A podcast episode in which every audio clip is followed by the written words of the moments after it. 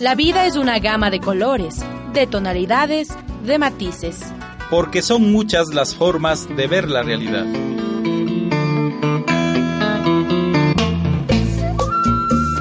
Un espacio para aprender, compartir, conocer y descubrir nuevos horizontes.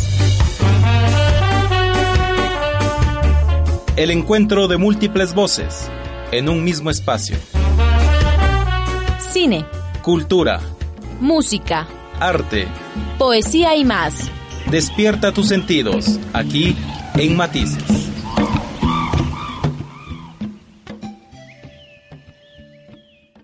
Eh, un programa más aquí en Matices. Eh, ¿Qué tal, qué tal, eh, amiga Daisy? ¿Cómo estás? Bueno, pues hola amigos, muy bien. Este día esperando con ansias el partido, primeramente, igual a ustedes dándoles la bienvenida a nuestro programa. Y como siempre, ya saben, esperamos que sea de su interés todo y disfrutaremos de este día. Eh, buenas tardes amigos, Eh, esperando que este programa sea de su agrado y nos estarán acompañando en la próxima hora, eh, eh, añorando que hoy gane nuestra selección, ¿no? Eh, y claro, mis amigos eh, Radio Escuchas, pero le mandamos un, un cordial saludo a nuestra amiga Karen que no pudo venir el día de hoy, pero tenemos a una increíble voz, qué genial locutora, se llama Viviana. Aquí vea, por favor, hablen unas pequeñas palabras para su público. Muchísimas gracias por esa suntuosa eh, eh, presentación. Muchas, muchas gracias. Sí, amigos, eh, yo soy Viviana y estaré la próxima hora acompañándoles aquí en su programa Matices. Y bueno, chicos, yo les traigo hoy día un invitado de lujo. Eh, como siempre, nosotros aquí en Matices les tenemos el mejor contenido, la mejor información para nos- eh, nuestros queridísimos oyentes. Y bueno, quiero tener el placer de presentar aquí a Hugo Carro. Eh, bueno, no saben el, la talla de periodista que tenemos aquí y vamos a dejar que se presente ahora. Co- ¿Cómo, estás, Hugo? ¿Qué tal, Viviana? Daisy, Diego y Cris, para hacerla más corta. Qué lindo matices, ¿no? Sí, muchas gracias. La realidad tiene diferentes matices. Es como Así la verdad, es. digo, no es absoluta, digo. Se compone de varios insumos. Bueno, como en un grupo terapéutico, este, nos vamos presentando. Claro. Yo soy Hugo Carro, tengo 77 años. No, yo cómo me conservo, ¿no? No, no, Sí, no.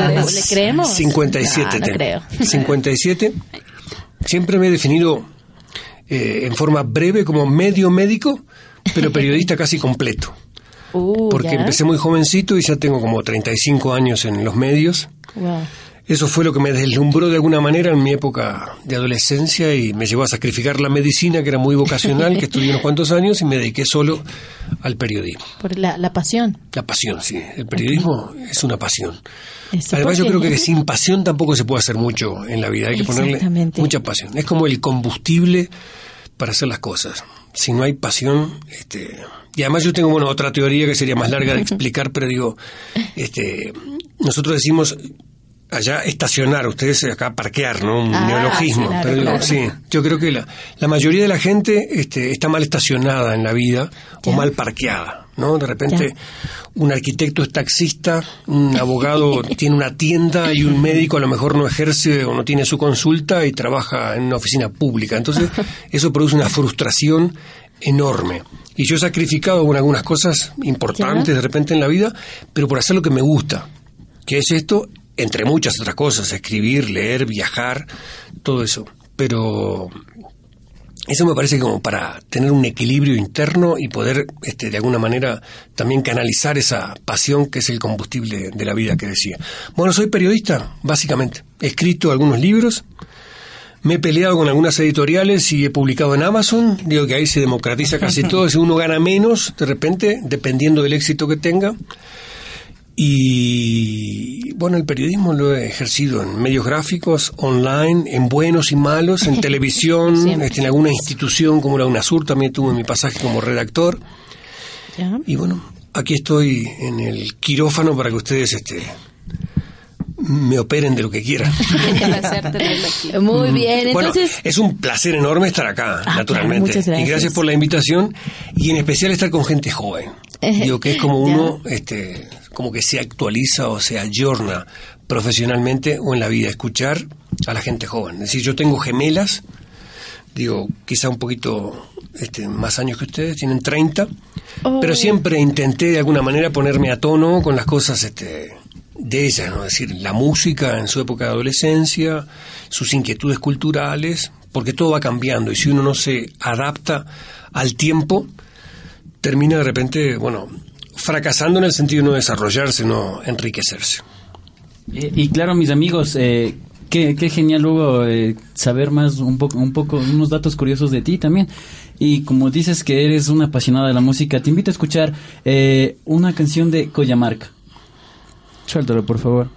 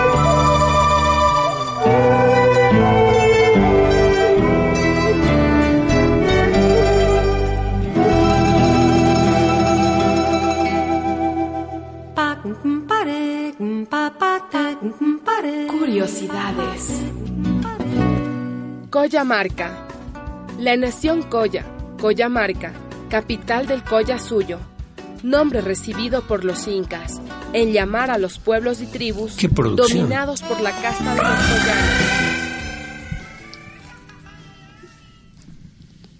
Y bueno, eh, queridísimos radioescuchas, regresamos aquí en Matices con nuestro invitado de esta tarde que también, como un dato interesante, nos estará acompañando todos los miércoles. Bueno, él viene aquí em, en representación, no sé, o para contarnos sobre eh, las actividades del Café Libro. Sí, entonces, no sé si nos, si nos puedes hablar un poco sobre eh, cuál es eh, la tarea o, o en qué se centra, en qué están trabajando eh, los que hacen el Café Libro. ¿Por qué un poco, Viviana, y no mucho? Extendámonos, porque no sé. Y miren qué buena, qué, qué buena observación, no es ninguna originalidad, pero digo, ella dijo radio escuchas. ¿Y por qué no celulares escuchas o tableto escuchas? ¿No? Es, Que es es una también radio un poquito la Internet. tradición, claro, hay que cambiar desde Bueno. nosotros. Digo, parece presuntuoso hablar de cosas que uno hace, pero con mucho gusto. Es una idea que me entusiasma mucho y la, la aprovecho para compartir. En Café Libro, no sé si conocen, es un lugar bastante emblemático de la cultura, va a cumplir 23 años, está en Leonidas Plaza entre Wilson y Ventimilla. Claro, ¿y alguna referencia ahí que nos quede cerquita para llegar? La puse, Ya. bueno, la Salesiana. Claro. La, la Salesiana más cerca porque toman por Wilson para abajo, se, se van deslizando como rodando hacia 6 de diciembre y doblan a la izquierda. Ya, más. Digo, peatonalmente no perderse. problemas de flecha, de contraflecha, porque hasta ahora este se puede ir contraflecha o este, a favor de la flecha. Ahí eh, estamos instalando físicamente en el Café Libro, en el local de la entrada, red de libros, que está, digo, comenzó originalmente en, en Facebook y en Twitter. Y se llama Red, con mayúscula Red de Libros. La idea surge un poco como resultado es decir, de mi experiencia, decir, siempre en los medios, este, he estado en varios, por lo menos una veintena, haciendo algunas cosas importantes y otras no tanto. De todos aprendí, de los buenos y de los malos, porque digo, me parece que el ensayo y el error es lo más este, didáctico. Entonces se me ocurrió, de, bueno, durante muchos años he hecho programas de, de culturales, octavo mandamiento, en una época donde van figuras del teatro, de la cultura, de la literatura, y juntar todo como una especie de letras vivas. Entonces, se llama red de libros, pero en realidad los libros incluyen a las películas y el teatro también. Entonces ahí este, la filosofía o el objetivo este, más cercano es acercar a los lectores este, o los protagonistas de la cultura con los consumidores, aunque ese término suene medio raro, es decir, la gente que disfruta leyendo, que disfruta yendo al teatro o viendo cine. Y ahí está, abierto, este, la invitación está hecha para que gente joven con ideas nuevas vayan y este, participen y fundamentalmente haya mucha interactividad en la red, es decir, Viviana le gusta este, el amor en los tiempos del cólera y, y lo quiere releer si no lo leyó. Entonces dice, este, entra a red de libros y dice, bueno, no precisa decir quién es porque está este, en el remitente o en su cuenta de Facebook. Me gustaría conocer este, tal libro o encontrar, como ha pasado hace poco con un amigo, dijo, me gustaría tener de nuevo con mi época de juventud este Éxodo de León Uris. Entonces yo le digo, bueno, le digo a mi detective o a nuestro detective de libros que investigue. Bueno, efectivamente, al otro día, León Uris está en dos versiones, Bruguera de tapa dura y en el bolsillo, te sirve, este, y así. Eh, Huguito, una pregunta. Eh, ¿Qué material podemos encontrar eh, escrito por, por usted en, en Café Libro? Casi todo malo. Porque- Porque si no me dedicaría a vivir de esa. No, yo escribí, debuté en la época del 90 por allá, en Uruguay, con una crónica, digo, que es lo que me gusta mucho por el estilo periodístico, digamos, este que he ejercido. Se llama eh, Muerte bajo sospecha. Le puse un título título, tan sí, Muerte bajo sospecha. En realidad sí, es una muerte bajo sospecha porque era un exitoso alcalde muy joven, el más joven del país, este, el intendente allá de un departamento, que curiosamente lo suicidan, por decirlo gráficamente. Termina suicidado. De una situación bastante... Entonces, me pareció un... Sí, porque él había hecho el liceo militar, sabía de armas y todo, una tremenda magnum, se suicida supuestamente con la mano izquierda en la sien derecha, ¿viste? Una cosa de lo más incómodo para matarse. Este, bueno, y eso me pareció un tema de mucha actualidad. Yo había salido de un diario, este, estuve en los tres diarios en Uruguay, en el país, en el día, y en la República. Y digo, esto es un tema este, muy de actualidad, va a estar muchos meses en el candelero, como decimos, y efectivamente me fui a la frontera con Brasil, estuve una semana, hice como 50 entrevistas y terminé haciendo. Ese fue mi primer libro. Después escribí dos perfiles en internet, uno de Grondona, que creo que si el título no recuerdo mal, estando en una agencia de noticias, acá con otra agencia lo hicimos en común, un perfil de Grondona, es decir, el dueño de la pelota. A propósito de una frase que dijo él, que era el dueño de la pelota era él, en la Argentina y en parte de la FIFA. Presidente de la Ahí está, Asociación de la AFA. ah, de la AFA. Perfecto. Después escribí uno de Ronaldo, que también está en Amazon, ese fue el anterior. Me, me- me interesó mucho cuando le entregaron el primer balón de oro. Eh, entonces puse no solamente Ronaldo, sino puse Ronaldo, fútbol, pasión y millones. Y ahí no es un ensayo, pero es una historia sobre la actividad de muchos jugadores, todos los nominados, los 32 nominados originalmente para el balón, después quedan tres y después eligen a uno, ¿no? Y a propósito también un panorama, un perfil un poco de los negocios multimillonarios de la televisación, la FIFA, el fútbol La y ese tipo de corrupción cosas. también de la FIFA. Ahí está. Todavía en esa época no, no había- se había destapado, digamos, la, la caja de Pero Pandora, un- pero ya había, sí, Ya había evidencia. las de esto, crónicas ¿no? de la muerte Ahí anunciada. va. Y finalmente escribí eh, Benedetti, eh, ah, ya ni me acuerdo el título, pero un pesimista animoso. Sí. Y ustedes dirán, eh, qué, qué ocurrentes. es. No, es una frase de Benedetti. Benedetti este, la dijo, sí, un pesimista animoso. Él decía que un pesimista es un optimista bien informado. ¿No? Que digo bastante, sí. Y eso surgió también porque yo conocí a Benedetti, este, no era amigo de él, pero estuve varias veces, yo trabajando para BBC, por ejemplo, lo entrevisté algunas veces, de repente no interesaba tanto para Uruguay, que lo conocíamos todos y estaba a la vuelta de la esquina, pero para el extranjero sí, uno ponía una nota de un lanzamiento de Benedetti y todo el mundo la leía. Entonces, en- por esas circunstancias, digamos, profesionales, este, lo conocí, y cuando murió, este, yo conocí unas historias del bar San Rafael, donde él iba a almorzar y a tomar café. Había un mozo que lo atendía toda la vida, no sabía quién era, nunca había leído un libro y terminó cuando supo que era Benedetti, le, le recomendó un primer libro terminó siendo un fan este, incondicional de Benedetti. Y a partir de ahí empieza un poco este, la historia de este libro, que no es un ensayo ni es una crónica, en realidad es un abordaje medio intimista, llano, simple para la gente común, un poco jugando con el humor que tiene Benedetti, que curiosamente era archifamoso, digamos, porque es de los pocos autores uruguayos que ha incursionado en todos los géneros. Benedetti hasta escribió una obra de teatro en verso que se llama este Pedro y el Capitán, es decir, sobre la tortura, una cosa bellísima. Pero yo creo que el humor de Benedetti, claro, su tiempo de exposición, es decir, como cuando alguien lo invita, es decir, uno no, no, no, no se da a conocer por completo. Él tenía un humor increíble este, y tenía una frasecita, yo me acuerdo que en una de las últimas notas en BBC Mundo este, hice una selección de cinco o seis frasecitas que tremendas. Por ejemplo, que las escuchás y te quedas, decir, "Fu, me mató este hombre, dice, el bostezo es una opinión, decía. Y Guau. dije, ¿qué- qué- digo. ¿cómo puede ser una, una idea tan, tan bien plasmada en tan pocas palabras? Y además con su Increíble. vocecita, ¿no? Que decía. Y ya termino con esto. Dice, las hormiguitas trabajan sin cesar porque no tienen sindicato. y, este, y, y- y te matabas de risa, así, un hombre este, sí, muy, ingenioso en eso Una y que joya. creo que lo ejerció un poco con algunos escritos políticos que hizo antes de su eh, trayectoria, digamos, este, en la política y posteriormente ser exiliado de, de Uruguay muchos años. Claro. Excelente. Y saliendo de aquí, la Los invitación aturdí, está hecha. los ¿no? aturdí, ¿no? Me, me excedí. No, la invitación No, hecha no, para, no, nunca. Viviana me dijo un poquito que hablara Pero para ilustrarnos de, hay tu- de todas tus más. obras. Yo nada más di una pauta. Aquí el que toma la decisión es usted.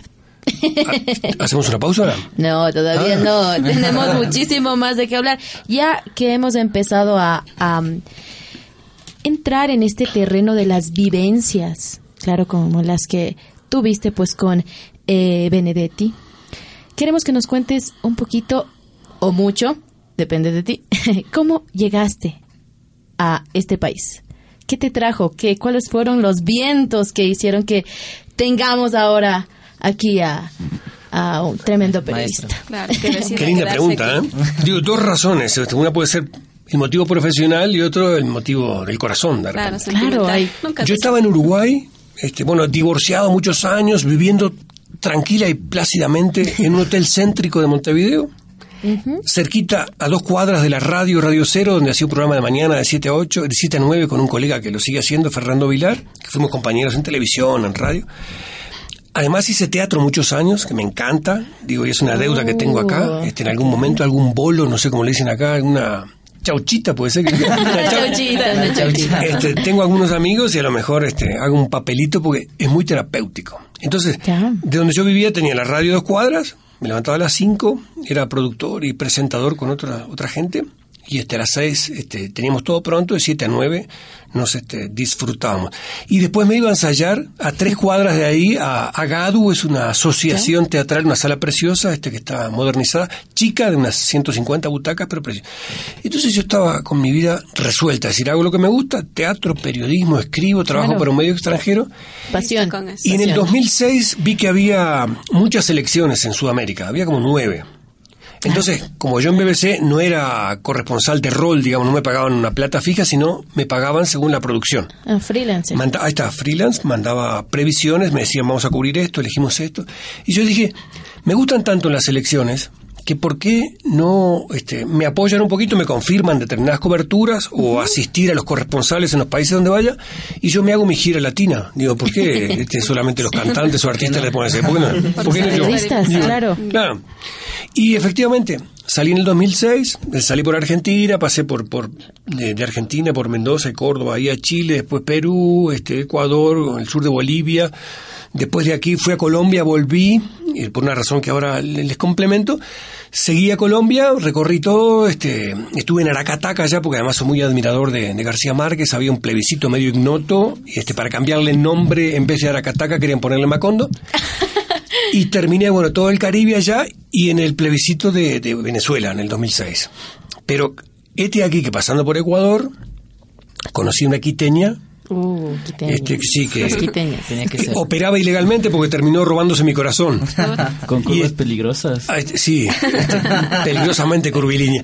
Y este, no, adorable es este, mi pareja hoy día después de varios años y fue la razón por la que Se al volver, este, ah, claro, a vol- claro, al- al ya me había enamorado de este país, pues es un país este, maravilloso. Más allá de decir, bueno, porque está como está o lo que sea, pero digo, es un país mega diverso, de una riqueza increíble. Es decir, en Uruguay este, no tenemos esta diversidad cultural, este, de paisajes, este, de climas.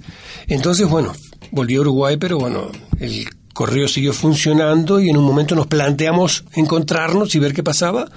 Y bueno, hasta ahora pasó este, algo bueno. Todo va bien. Y aquí estoy. Sí. Todo muy bien así. Muy bien, entonces eh, vamos ahora a... Esto es Matices. Oh, con esa voz, esa voz uruguaya de exportación. Muy bien. Vamos en este momento con un eh, corte musical, ¿sí? Entonces, queridísimo Cristian, dele paso a la siguiente canción. Eh, claro, eh, claro, mi amigo, eh, te invito a escuchar también eh, una canción de Jesús Pichamba. Así que, por favor, suéltalo.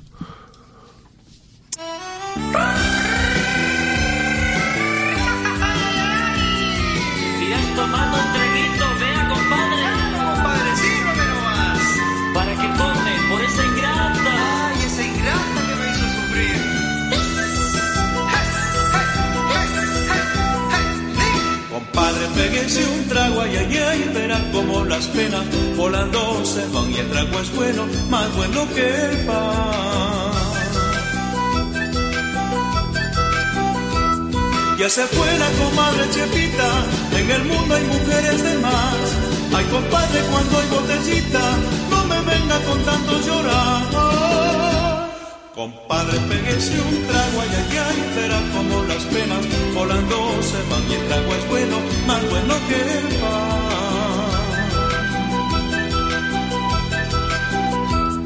Escarmiento no tienen los hombres, una cruz gustan siempre cargar, y con cuernos, mujeres y cruces, en el hueco nos vamos a dar. Compadre, péguese un trago, ay, ay, verá como las penas volando se van y el trago es bueno, más bueno que el pan. Péguese un trago, compadre. Aunque sigas tomando, no te volverás, ya lo verás.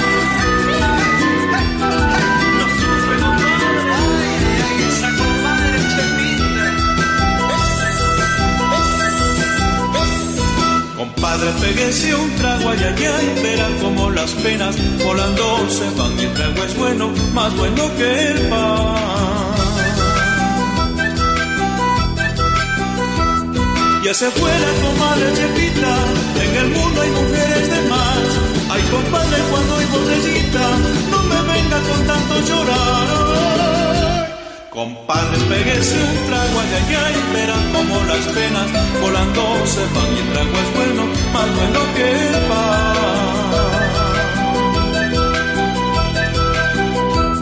Escarmiento no tienen los hombres, una cruz gustan siempre cargar, y con cuernos, mujeres y cruces, en el hueco nos vamos a dar.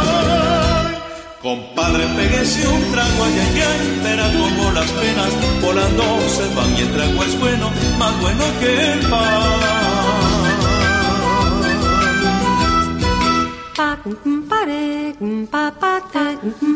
Curiosidades. Jesús Fichamba. Jesús Fichamba quiso ser boxeador, pero luego de ganar por nocaut en una pelea de box en Ambato, sufrió un accidente de tránsito que afectó su columna y terminó inclinándose por la música. Y regresamos aquí en Matices, bueno, para em, tristemente despedirnos de nuestro invitado que tiene que salir Lamento, corriendo lamento. porque tiene algo importantísimo que hacer. Te voy a decir algo. Dígame. Dijo un poeta, partir es morir un poco. ¿Quién será? Morir es partir del todo. Bueno, y los invitamos aquí que cada miércoles, bueno, Serencita, jueves. perdón, Cada lo siento, jueves, cada estoy jueves. Perdón, chicos. Muchas gracias, estoy perdidísima. Cada jueves, entonces, vamos a tener aquí a Hugo Carro, que nos va a estar hablando de literatura, filosofía, medicina, lo que sea, nos dijo, ¿verdad? Ahora no los escuchan más con ese anuncio. O sea, la gente sabe que cada jueves, este, en el rato que yo esté, no me van a escuchar. ¿Pero por qué? No, sí, este, va a ser fantástico, me parece, este, muy enriquecedor para mí el compartir con ustedes talentos jóvenes, los micrófonos. Claro. Porque la gente dice el micrófono. Y nada de radio escucha, sino tableto escuchas o, escuchas, celular o célula, célula escucha. no importa el medio que estén usando, pero lo importante es que nos escuchen. Entonces, eh, queremos que nos hables un poco o mucho o lo que quieras. sobre las actividades de esta semana en el Café Libro. Dos palabras te voy a decir a propósito de eso. Muchas gracias. No, en el Café Libro hay buena actividad cultural todas las semanas. ¿No? ¿Ya? Va a cumplir 23 años ahora en diciembre y ahí está la red de libros donde yo estoy tratando de concretar un proyecto donde haya una interesante interactividad entre los lectores, este, los autores y empiecen los talleres. Claro que ahora noviembre no es la época más este, adecuada, digamos, seguramente a partir de eh, finales de enero o febrero, Claro. pero que la gente rompa un poco este, esa distancia, ¿no? Decir, este, aquel escritor famoso, y de repente ni se le acerca, no sé.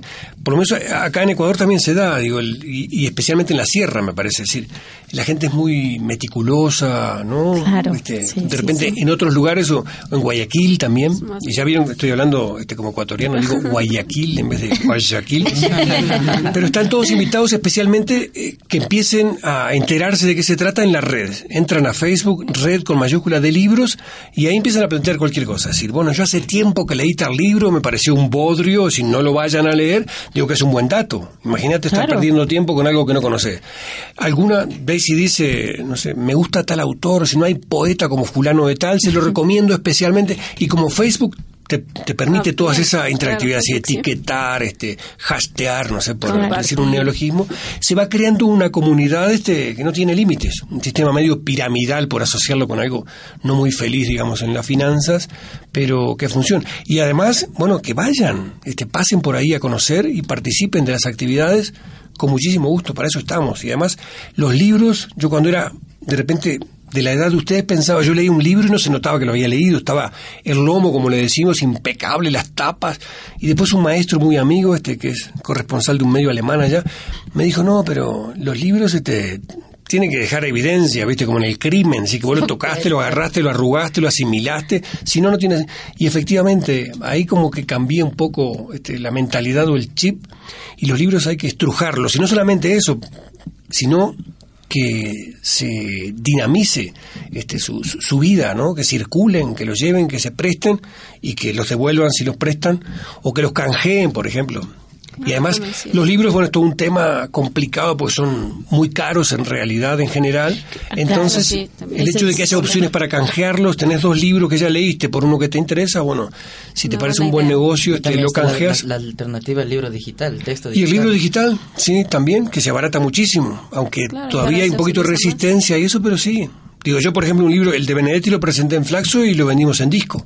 Creo que a tres dólares, es decir, no hay casi un libro este, que esté a ese precio, pero bueno, la idea era que, no sé, la mayor, para un autor, un escritor que lo lea la mayor cantidad de personas es el objetivo, me parece. Claro, romper con esa forma de justificación que tenemos, no sé, los latinos, los ecuatorianos, tal vez que la literatura o los libros son caros. Caros, que Entonces, que por eso no se claro, les invitamos a formar parte de esta iniciativa que Hugo bueno, está proponiendo. Te damos las gracias, muchísimas gracias Hugo por estar esta tarde aquí en Matices compartiendo un poco, no mucho también, sobre lo que haces en el Café Libro. Muchísimas gracias y esperamos, eh, te esperamos el próximo miércoles. Con mucho gusto gusto, el agradecido soy yo. Hasta pronto y los felicito. Ojalá podamos seguir enriqueciendo la paleta de estos matices. Claro, Hasta todavía pronto. tenemos tiempo. Sí, Muchas bueno, gracias. Hugo, entonces, eh, eh, para despedidas te invito eh, para que, que, que escuches también este tema de, de Huancara, que se llama Indio.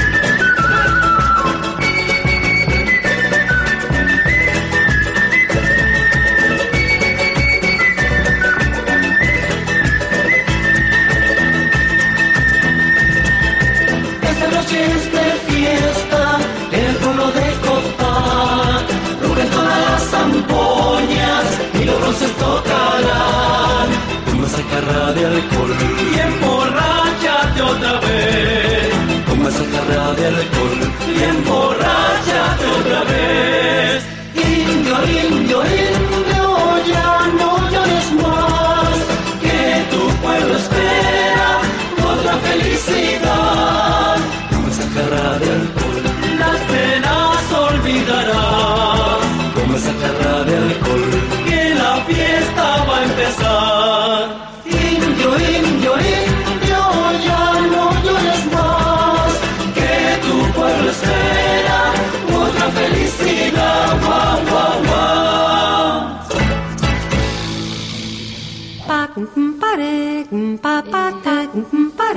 Curiosidades.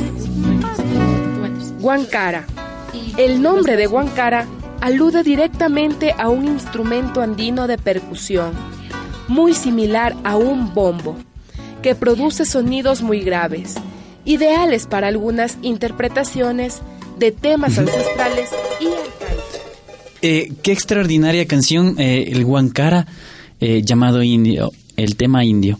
Eh, bueno, a continuación, mis queridos oyentes, vamos a tratar un tema súper importante eh, para, eh, de hecho, para todo el público, que es el summa causai. Buen vivir o vivir bien. Así es, amigos. Primeramente debemos saber qué es el summa causai. Y el summa causai es lo que busca ese equilibrio entre la naturaleza y el hombre. Y a continuación nosotros les hablaremos sobre los principios en los que se basa el summa causai para tener un buen vivir, como se dice. Exactamente, Daisy. Entonces tú nos tienes un, el primer principio, ¿verdad? Claro, es así. Cuéntanos de qué se trata. Bueno, el primer principio es el que va hacia la unidad en diversidad. Este principio nos plantea que para nosotros primero vivir en sociedad necesitamos vivir en conjunto, porque como primeramente hemos hablado aquí, la mayoría de gente ahora es individualista. Entonces Claro. lo que este principio quiere, o sea, además de individualista, también egoísta.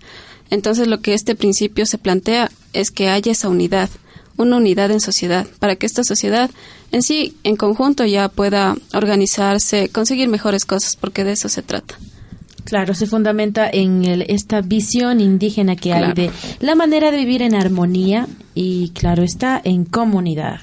Bueno, y nos tienes tú eh, el. Segundo, Dieguito, perdón, el segundo Con cariño, principio, por favor. con cariño. Hacia un ser humano que desea vivir en sociedad. ¿Qué nos dice este segundo principio? Se trata de reconocer que no podemos defender nuestra vida sin defender a la de los demás. Este principio se define el espacio de relación social como aquel individuo que puede pensarse, recrearse en relación con los demás. Es decir, el ser humano tiene que aprender a vivir en sociedad para primero aprender a vivir él mismo y después vivir en sociedad. Ese sería el segundo principio que nos da el summa causa. Exactamente. Y bueno, el tercer principio de aquí del summa causa y está muy relacionado con lo que Dieguito nos acaba de decir, claro, con cariño. Como siempre, por favor. Entonces, eh, se trata de la igualdad, la integración y esta cohesión social, que es uno de los principios básicos, pues, del, del suma causa y o del buen vivir, que, bueno, en Bolivia se traduce como el vivir bien. Sobre esto también hay una discusión, ¿verdad? Un debate Claro. eh, sobre las formas de entender el buen vivir y, el vivir bien. Exactamente, Daisy. Y bueno, em, en este tercer principio de el summa causa. y, Bueno, se propone retomar la sociedad como una unidad eh, incluyente, con valores que permitan promover un espíritu cooperativo y solidario, sobre todo entre los seres humanos, donde la justicia social sea el, eh, no sé, la idea predominante y el mutuo reconocimiento entre ciudadanos iguales. Entonces, Cristian, tú nos tienes un cuarto principio. Eh, claro, el cuarto principio es el cumplimiento de los derechos universales y, las, y la potenciación de las capacidades humanas. El objetivo básicamente de este, de este principio es la garantía de los derechos de los ciudadanos, de las y los ciudadanos. Eh, también la corresponsabilidad que tiene también el cumplimiento de los deberes de otros. Es decir, eh, resumiendo, sería eh, los derechos eh, y también los deberes de cada ciudadano. De deberes y derechos que debemos tener todos. Exacto. Bueno, pues amigos, el siguiente principio es conseguir una relación armónica con la naturaleza. Como bien les decía en el inicio, la propuesta del summa causa es conseguir esa igualdad que haya en la relación del ser humano con la naturaleza. Entonces, este principio básicamente tiene como decir una preocupación porque para las futuras generaciones ya no se tendrá ecosistemas como ahora los hay o como anteriormente los había. Porque porque este estos han sido ya demasiados explotados. Entonces la preocupación de este es que sea solo se utilice lo necesario, lo Claro. necesario para que cubra las necesidades. No tampoco hacer una sobreexplotación ni nada No, de para eso. nada. Eso Entonces sí. eso es el fundamental de ese principio. Claro, así podremos legar a las generaciones eh, futuras también un poco de los recursos de los que nosotros estamos gozando. Dieguito, ¿nos tienes el siguiente eh, punto? Claro, sí, el siguiente punto pues, sería hacia una convivencia solidaria, fraterna y cooperativa. ¿Qué nos dice este siguiente punto de, del summa causa? Eh, la convivencia humana apunta a construir relaciones que auspician la solidaridad y la cooperación entre ciudadanos y ciudadanas, que se reconozca como parte de una comunidad social y política. Es decir, eh, las personas de la comunidad tienen que tener eh, una convivencia solidaria, es decir, eh, preocuparse del, del otro, no solo del uno, no sé, como mencionaba Daisy hace un momento, no ser un ser individualista. Eh, el ser humano ha sido reconocido siempre como un ser individualista, pero el, punto de, equilibrio de este siguiente punto, valga la redundancia, es eh, buscar una solidaridad fraterna y cooperativa para así eh, poder vivir en armonía y en sociedad. Claro está que es como sociedad, como eh, en la sociedad en la que nos vamos construyendo todos. Bueno, y el siguiente principio del que nos habla el suma causa es el trabajo y ocio liberadores. En, eh, eh, bueno, este, este es un punto importante porque normalmente estamos inmersos en, como nos hablaba nuestro invitado, las cuestiones de la falta de pasión en nuestras actividades. ¿Qué opinan, chicos, ustedes? Como de saber esto? trabajar, por ejemplo. Exactamente, hacer algo que ames. Eso es algo de lo que carece mucho nuestra sociedad. Claro, es que para hacer algo que en verdad te guste debes darle pasión, darle todo, porque si es que haces así, no te va a salir bien las cosas. Entonces Claro, se necesita de esa pasión Como este para que te salga bien. Este punto también se basa un- exclusivamente, eh, dice, no solo buscar el trabajo asalariado, es decir, trabajar solo por ganar un salario no es eh, la concepción de este punto que busca el suma causa, sino eh, hacer, como dicen ustedes compañeros, eh, un trabajo que apasione, es decir, eh, buscar un trabajo eh, que a uno le guste y no, no solo por el- la remuneración, sino eh, hacer algo que le apasiona y, y que le guste, sobre todo. Claro, pero es un poquito difícil irse por donde uno quiere, creo Ah, yo. A veces las situaciones no dan. Claro, y ahí es también como el famoso dicho que, que dice por, por plata se vende este el diablo, se vende el alma. por la plata baila el mono. Por la plata baila el mono, Claro, no, exactamente. No, no, no le hagamos honor a ese, a ese mm, dicho que es muy popular y a la canción tampoco. sí, pero es, es muy complicado y chicos quiero también saber un poquito su opinión. ¿En algún momento de su vida sintieron que no estaban haciendo lo que querían o decidieron dejar un camino y tomar otro, tal vez? Eh, esta cuestión de la decisión, cuando tú quieres hacer algo, pero hay algo mucho más grande que te lo impide. Tomar decisiones y arriesgarse por aquello que te gusta. ¿Cuán difícil es hacer eso, chicos? Sí, se tiene que tener, pienso yo, como experiencia propia, digo, eh, hacer siempre lo que a uno le guste. Si no haces lo que no te gusta, vas a fracasar.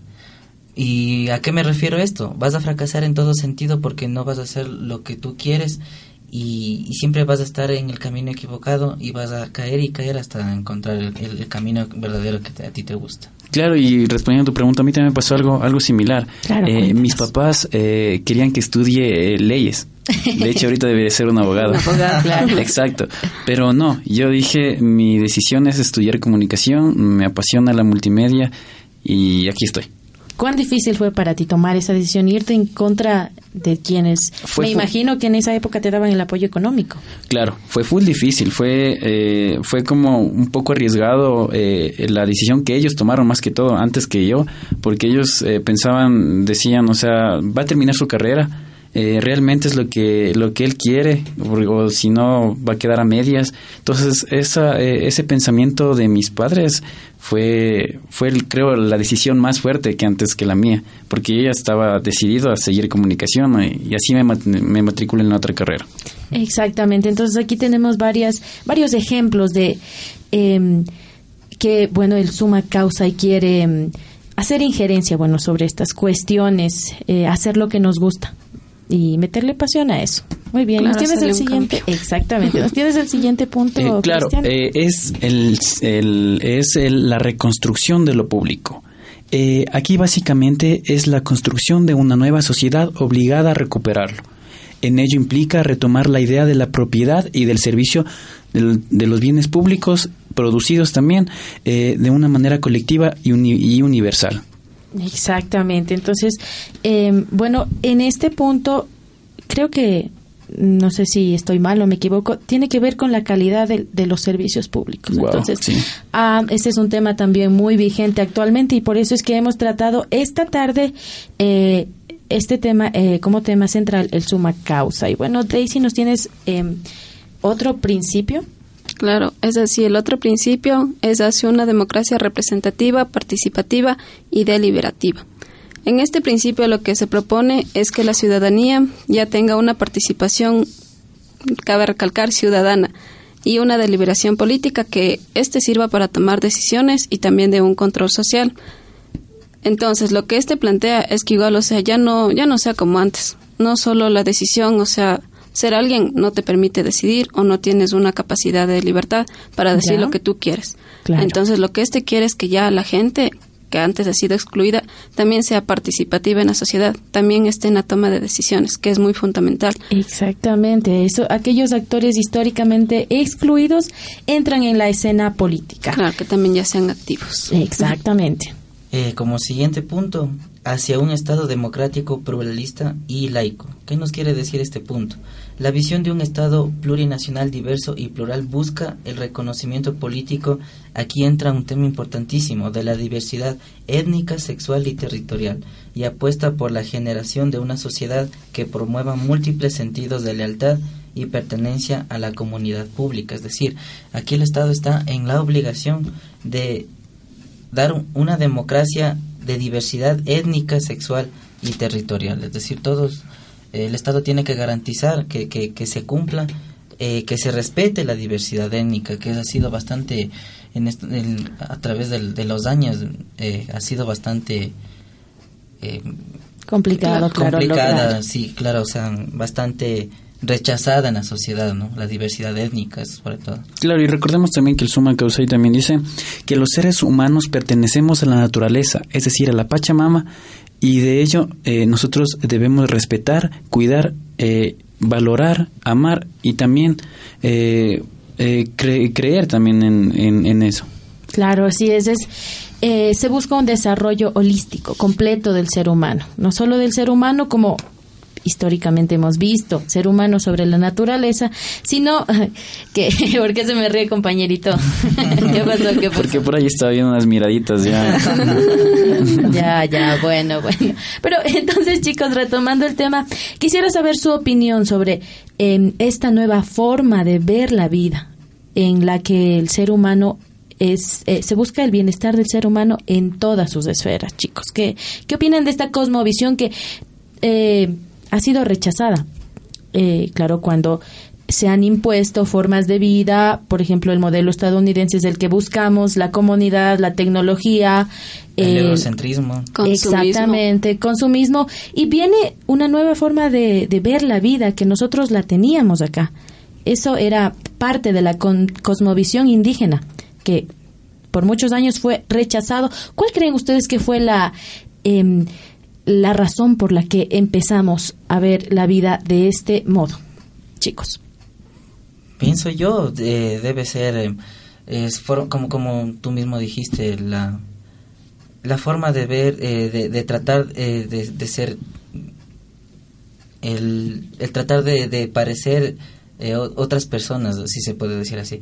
Eh, no, no aceptar lo, lo que nosotros tenemos, no aceptar nuestra Claro, diversidad, nuestra diversidad cultural, nuestra eh, múltiple diversidad de etnia. Es decir, yo quiero ser, eh, abro comillas, yo quiero ser eh, estadounidense, yo quiero ser eh, de, de Europa, o sea, pero no, no, no, no nos damos cuenta de lo que se tiene actualmente eh, plasmado en, en, en nuestro país, como decía nuestro invitado, eh, un país pluriverso con paisajes hermosos y, y no nos damos cuenta lo que lo que se tiene y, y por eso eh, perdemos bastante en, nuestra diversidad eh, cultural, ¿no? Claro, claro. Eh, también yo les quería decir que es como que un poco medio complicado lo que lo, lo que tú propones o lo que tú dices porque o sea generalmente las personas estamos abarcamos muchas mu- mu- muchos muchos conceptos ya sea eh, visuales eh, sea ideológicos y, y lo, y lo hacemos nuestros entonces yo creo que es un poco complicado eh, dejar a un lado o sea mm, evitar eh, evadir también Claro. eso es, es- esos esos pensamientos pero también debemos también tener muy muy en cuenta que de ahí salimos nosotros, de ahí de, de dónde de dónde eh, nacemos, de dónde crecimos y o sea, es como que un poco complicado, por eso digo es- Salir de esta lógica, Exacto. Es como que exactamente. un poco complicado eso. Claro, es así como dices, o sea, ya estamos acostumbrados acostumbrados a verlo de otras personas y dicen, no, eso está mejor que esto. Entonces ahí es cuando se toman las costumbres de otras personas. Y nosotros deberíamos mantener nuestras costumbres. Primeramente porque lo de nosotros, lo de nuestro país, tiene mucha riqueza. Hermoso. Ajá, es así. Entonces, como se dice, es difícil conseguir el cambio, pero no es imposible. Muy Todavía bien, en esta vida sí. se puede. El cambio empieza desde uno mismo. Entonces, si se quiere vivir en plenitud, tener un buen vivir, empieza desde nosotros mismos, cambiando nuestras Apreciando lo costumbres. Exactamente, chicos. Y eh, bueno, aquí tenía algunos datitos que también nos proporcionó la producción. Son algunas palabras que, que bueno, ponen en evidencia que esta nueva forma de vivir es en todos los sentidos. Para el ser humano es importante desarrollarse en todos los aspectos. Entonces, eh, Cristian, tú nos tienes algunas palabras y eh, en quichua, ¿verdad? Eh, sí, Claro, Eh, exactamente. claro, eh, bueno, vamos a, a- a tratar de, de, Pronunciar. de pronunciar bien, claro. El, el primero es el sumac eh, man, eh, mancaaña, que significa saber comer y saber alimentarse. Claro, sería un principio eh, Es- vital en estos tiempos. Claro. Exacto. El segundo es el suma humaña, que es el saber beber. ¿Y cómo lo interpretan, chicos? Ya lo Muy dijo. Ya, muy bien. Daisy. Daisy, nos tienes los... caso, ¿no? Harán caso, chicos. A El ver, ¿cómo era? tercero. El suma humaña. Saber El beber. sumo umaña. Exacto. Así es. El tercero tenemos el suña, el suma tocoña, que es saber danzar. Ah, muy bien. muy Interesante, bien. Algo que generalmente los jóvenes hacemos a diario. En práctica se pone. viernes. Claro, estás en el camino perfecto hacia el buen vivir. Exacto. Como cuarto punto, el, su- el suma y caña, saber dormir. Uf. Para los perezosos. Sí, no, pero por eso hay que saber dormir, Saber no dormir. excederse, sin excederse. Bueno, el sumac ir nacaña, que es el saber trabajar, de lo que hablábamos, chicos, meterle pasión a todo. El suma lupiña, saber meditar. Claro, siempre es necesario ese tiempo. El suma umuya, saber pensar. Siguiente, suma munaña, saber amar y ser amado. Oh. Esto creo que está englobado en el amor, creo.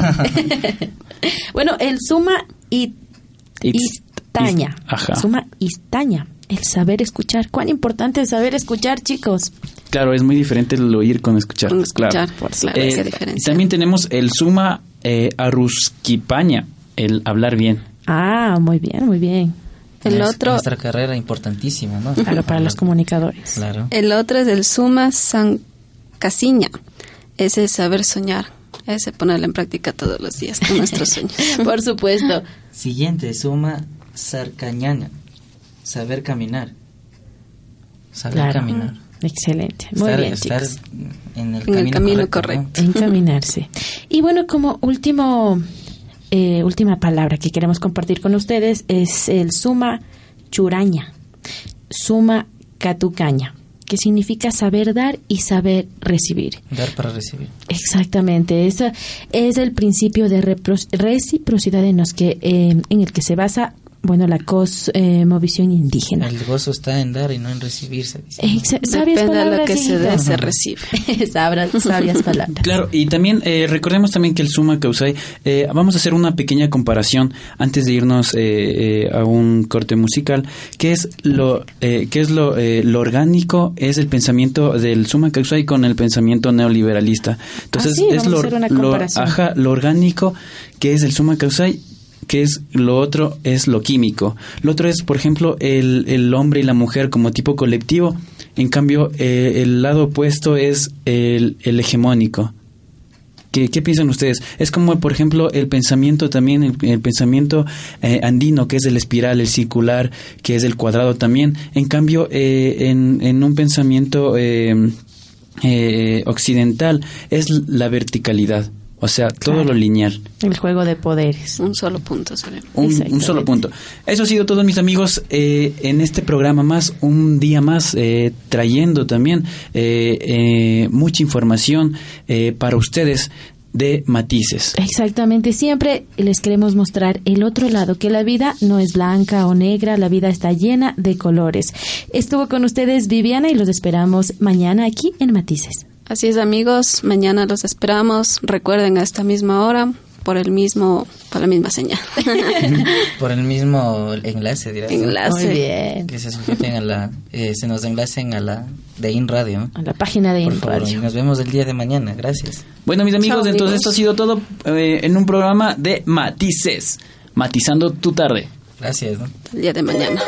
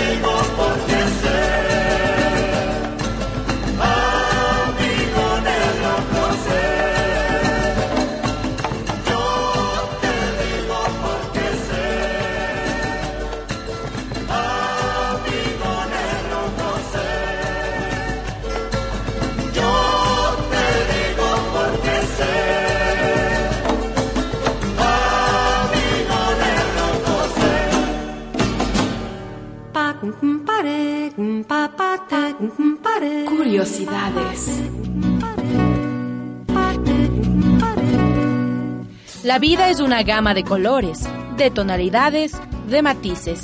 porque son muchas las formas de ver la realidad.